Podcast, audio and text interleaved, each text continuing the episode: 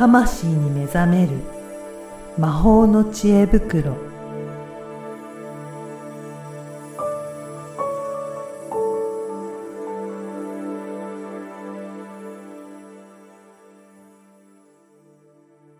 こんにちは、小ラボの岡田です。こんにちは。リアルスピリチュアリスト橋本由美です。よゆみさん、今回もよろしくお願いします。ろしくお願いします。はい。それでは今回どういったテーマでしょうか？はい。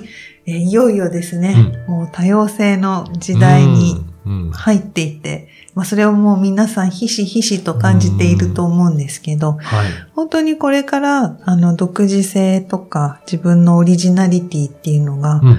めちゃくちゃ大事に、なりますそうなんですね。うんうん。うんもうこれをなくしてはうん豊かに生きられないうんと断言できるぐらいのうん。世の中にうん。なっていくので、うん。もうぜひこれを聞いてくださってる方にはですね、自分の独自、オリジナル性っていうのを、まあ知っていってもらいたいなというのが今日のお話です。でもなかなか独自性とかオリジナルって何なんだろうなーってうん。迷う方も多いんじゃないかなと思うんですけど、うんうん。なんかコツとかあるんですかね？そうですね。うん。まずはやっぱり自分のそのルーツっていうのをたどるとよくって、はい。えーまあ何が好きだったかなとか、何が得意だったかなとか、まうん。あ、そういうのをこう思い出していく。うん。ううんん。探して見つけに行くっていうのも大事だし、はい。あとは、やっぱ自分のルーツって幼い頃が一番大きいと思うんですけど、うんうん次に、やっぱりまたね、出てくるご先祖様。はい。うんやっぱそやっぱりルのーツルーツ、ねうん、うん家族の影響っていうのはすごく大きくて、うんでその家族っていうのは代々うんこう繋がっているので、はい。うん、その影響はやっぱり結構奥の方でうん。強いんですよね。で、あとは、えー今のは肉体というか三次元的な話をしていて、で、えー魂とかそういう話になると、これ前世もやっぱり関係はしてきうん。ます。うんで、前世も、じゃあ全部知らなきゃいけないの？っていう人もいるかもしれないんですけど、そんなことはなくって、はい。こう、割と今世に影響があるというか、うんうん今世知っておくといい前世っていうのは、まあ、いくつかぐらいなんですよねあ。そうなんですね。うんはい。で、それは、こう、なんていうのかな、自分を見つめる、自分を知る、自分を探求していくっていうことを、うんやっている方は、うん。おのずとうん。そこと出会うことが結構あります。おー。はいどう出会うかっていうと、はい。なんか、たまたま気になり始めてうん、リーディングしてもらったとか、ああ。なんかこう、私のクライアントさんでも、うん、結構こう掘り下げてね、うん。こう、いろんなプログラムを受けてくださって、自分でずっと掘り下げて、うん。でも、でもなんか喉の詰まりが、みたいな、うんここの詰まりは何なんでしょう、ゆみさんって。いやーもうそれはね、もういよいよ前世なんですよ、みたいな。へえ。あ、じゃあそういったタイミングがあるんですね。えそうそうそう。なんかやっぱ心のことをやっていくと、もはいう心の扱いではもうどうしようもできない領域っていうのがあるんで。あ、じゃあそうなった時に、うん。その、ね、前世とかそういったところに関わってくるんですね。はい。へえ。まあ、じゃあ心をやってから前世なのかって言ったら、うんそういうロジックではなくっはいて、あの、それは前世とか全く興味がないっていうかね、うんスピリチュアルでそういうなことを初めてうちでうん。こうちょっと触れたような方だったので、うんもともと前世にについて知りたいとかも。多分そんなに薄かった方なんですよね。だから心のことから入って、前世と出会った。うん。で、逆に、あの、他のクライアントさんでは、はい。えっ、と、前世を知ったことで、今の、えー幼少期のわだかまりと向き合うことになるっていう方もいらっしゃいました。やっぱそのあたりのいろんなルーツといってもいろいろあるんですけど、そこを知っておくことで、うんうん。まあ自分の独自性っていうところも見えてくるんじゃないかなっていうことですかね。そうですね。ややっぱり、その、なんていうのかな、ご先祖様もそうだし、うん前世も今まで生きてきた、うん。こう、奇跡歩んできた時間っていうのも、やっぱりこう、全部がうん。自分の要素、うん。自分、私を私とする要素はい。たちなので、それらをこう見つめていくとか、うん探求していくっていうことをすると、うんもう絶対唯一しかなくなってくるっていう。んんそうですね。誰かと一緒なんて絶対ないので、うん。でもそこが唯一を見つけた時に自信になったり、うん。これ、同じことをやって、あの人がすごくて、私はすごくないとか、うん。優劣っていうのも考え方が変わってくる。はい。あの人のここは、あの人がすごいけど、うん。私はここがすごいみたいに、うん。その、比そうですね。べはい。方が同じフィールドじゃなくて、うん。それぞれでいいねっていう比べ方に、こう変わってもいけるので、うん。うん。まあ、あのーとにかくですね、今後本当に生き方だけじゃなくて、仕事の仕方でも、何でも、あなたはどうなのっていうのを問われていく時代になっていきます。そうなんですね。うん。これ、今回のポイントとしては、うんじゃあどどういうふうにして独自性をうん。見つけていくということですかね。うん。はい。はい。ありますかね。はい。じゃあまず一つ目はですね、はい。えっ、と、5歳から7歳ぐらいの間に好きだったこととか、得意だったこととか、あとは両親、親戚からうんうん。よく言われたことっていうのを、これちょっとね、これ書き出してほしいんですよね。ワークとしてお伝えしますけど。やっぱりそういった小さい頃、幼い頃の、うん。頃っていうのが、やっぱり、あれですね、ルーツになっていくんですね。いや、すごいそこに、うん本当徳川埋蔵金レベルうの。お宝がはい。本当に隠れています。えっ、と、例えばですね、はいまあ、私だとちっちゃい時に、なんかこの子は画家かデザイナーになるんじゃないかって、ーはいなんか幼稚園ぐらい、保育園だったんですけどね、はいまあ、言われてたんですよ。で、まあその時はピンとこなかったんですけど、そのなんか卒業文集とかにも、画家か先生になるって書いていて、えー書いてあるんですね。そうそうはい。そんな覚えてないんですけど、はい。あの、大人になって、その文集を見つけたり、はい。あとは、まあ、このね、5歳から7歳ぐらいまでの間の、その得意だったこと、言われたこと、好きだったことを書き出そうワークって、うんうん。結構ね、自己啓発系のセミナーとかうんビジネスセミナー行かれた方はやってると思うんですよ。はい。で、やっぱり私も当時、うんそういうセミナーでやってみて、てはい。いや、そうだ、そんなこと思っていたわ、とうんうん。で、結局、や、今やってることって、うん。まあ、画家にはなってないけど、はいたまに絵も描くおし、ーはいあと教えることもはいやって,、やってスピリチュアル先生になってますからね。そうですよね。そうそうはい。おーっていう風に、なんか。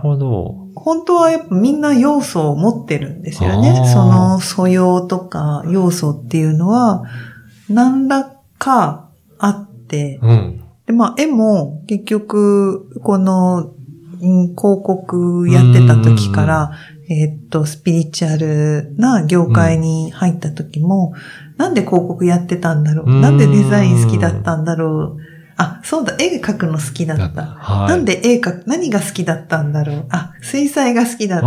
なんで絵の中でも水彩だったんだろうっていうふうに掘り下げていくと、こう水の滲む感覚がすごく気持ちよかったっていうはい。なんか、言葉にするとよくわかんないけど、うん。自分の中でめちゃくちゃしっくりきて、はいはいこれって何なんってなって、うんうんでこの感じを、絵じゃなくて、この感じをずっと感じられていられるものって他に何があるだろうってなった時に、ひらめいたのが、エネルギーだってなんか浮かんだんですよ。魔法だエネルギーだそれだみたいじゃあ、突き詰めていくと、うんそこが繋がってくるんですね。な。そうなんですへよ。ーで、そっからもう本当うにん全部点だったものがん線になって、面になって、立体になって、うん。今が、今、うん。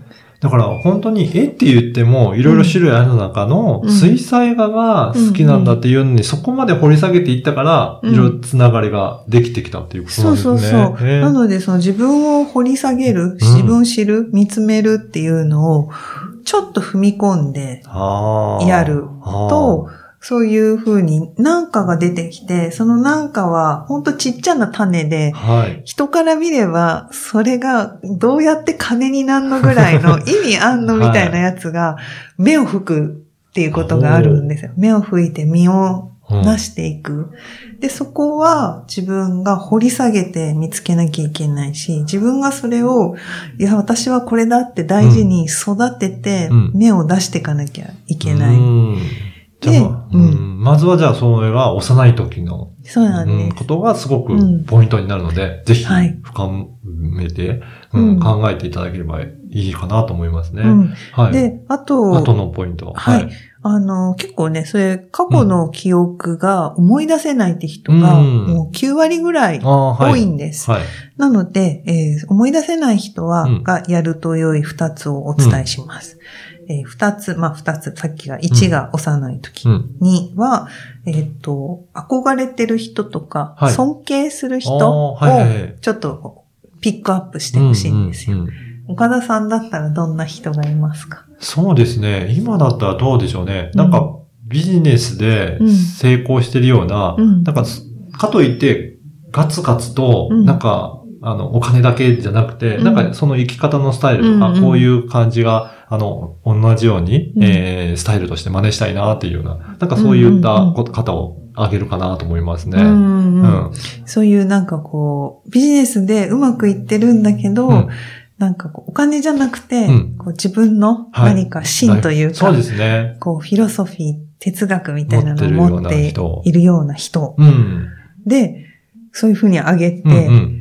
まあ名前を挙げた後に、はい今みたいに岡田さんみたいにそういう人って書いてはい、こうちょっとシンプルうにん。単語化していくと、その要素って、はいもうすでに岡田さん持ってるはずなんうですよねん。。そうなんですね。うんはい。はい。で、そうやってこう何人かうんうん。ピックアップすると、あ、なんかピンとこなくても、うん尊敬して憧れてるから自分にないだろうと思わずに、うん。そこに魅力を感じるっていうことは、まだ芽吹いてない種が自分の中にあって、芽吹いてないからピンとこないだけでう、種は持ってるんうん。ですよ。っていうふうにちょっと考えてほしくって、うんでま三つ目あ。はい。二つ目が憧れてる人、うん尊敬する人だったんですけど、まあ、三つ目はうん。自分がなりたい人。まあ、ちょっと今、岡田さんの例だと、う尊敬する人となりたいなっていうのが一緒で、はい。別にセットでいいんですけど、ちょっとね、あえて分けて考えうんるとうんいいんじゃないかなと。うん。まあ、例えば、こう、尊敬する人が、もう生きてない人とかね、うんとかアインシュタインとかね、はい 例えば。はい。で、なりたい人は、その、うん成経営者で成功されてるんだけど、うんこうなんか人格的に素晴らしいみたいな。なんかそういうふうに、細かく出してはい。いくと、尊敬してる人の中でも、うん例えばその亡くなって想像うん。も入っていてもいいわけです。うん。だって想像できるってことは自分の中にその要素が、あ素養があるっていうことなので、なので、えっ、と、ううん尊敬する人、うん。なんかパッと出てこないな。うん。なんかいたらその人をこうピックアップして、なんで尊敬？そうですね。どこが尊敬しているのか、じゃあ、その要素をいろいろ上げていくと、うんうん。あ、こういったところなんだっていうのが、なんか、うん頻度になるっていうことですね。そうです、そうです。うん努力する人だな。とか。例えば、アインシュタインはすごい頭いいけど、うんうん全部ひらめきじゃなくて、すごい努力家だったみたいなエピソードを読んで尊敬するだったら、やっぱ努力する部分、その、才能にあぐらをかいていない。で、あ、そうだ、5歳から7歳の時、何努力したっけな、みたいに、なるほど。う考えると、努力は別にしてないけど、うんずっとやってたのは、やっぱ絵ずっと描いてたなとか、なんか、そういったところで繋がっていくので、うん。そこに自分の独自性のポイントがうん見えてくるんですね。いろいろ上げていけば。あの、本当多様性っていう中で、うん。絵描ける人なんて5万といるんです。漫画、私が漫画描いてた時は、オタクって言われうてん。市民権がなかったわけなんですけど、今はなんかね、今はい。なんか、同人誌もね、同人誌って言わないで、はい。薄くて高い本って言われたり、はい。なんかそんな風に、あの、時代は変わっているんですけど、でも、なんだろう、みんなができるようになったからこそ、独自性が埋もれやすくもなってるんですよ。うん。うんみんなが YouTube で歌うま配信ができる世の中になったからこそ、はい。歌がうまいだけではうん視聴率が稼げなくなってきてるわけですすよ。よね。あそうすると、その人の独自性、その人のがなんで歌を歌ってるかのストーリーとあか、うんそういうのがすごく大事になってくるのって、あの、自分自身を本当に知っていく、うん。自分のルーツを辿っていくっていうのが、もう、めちゃくちゃ大事。で、前回、ほら、銀河と一直線ではい。通過になる。そうですね。もう、自分が思っていない自分とも本当につながれるっていうことなので、前世のリーディングをされなくてもう、ん。そこと自分がつながれるっていうチャンスでもはい。あります。おーうんなんか本当に今回もいろいろなヒントがあったと思うので、ぜひ皆さんも今回のポイントをチェックいただいて、えー独自性を見出していただければなと思います。いゆみさん、今回もありがとうございました。ありがとうございました。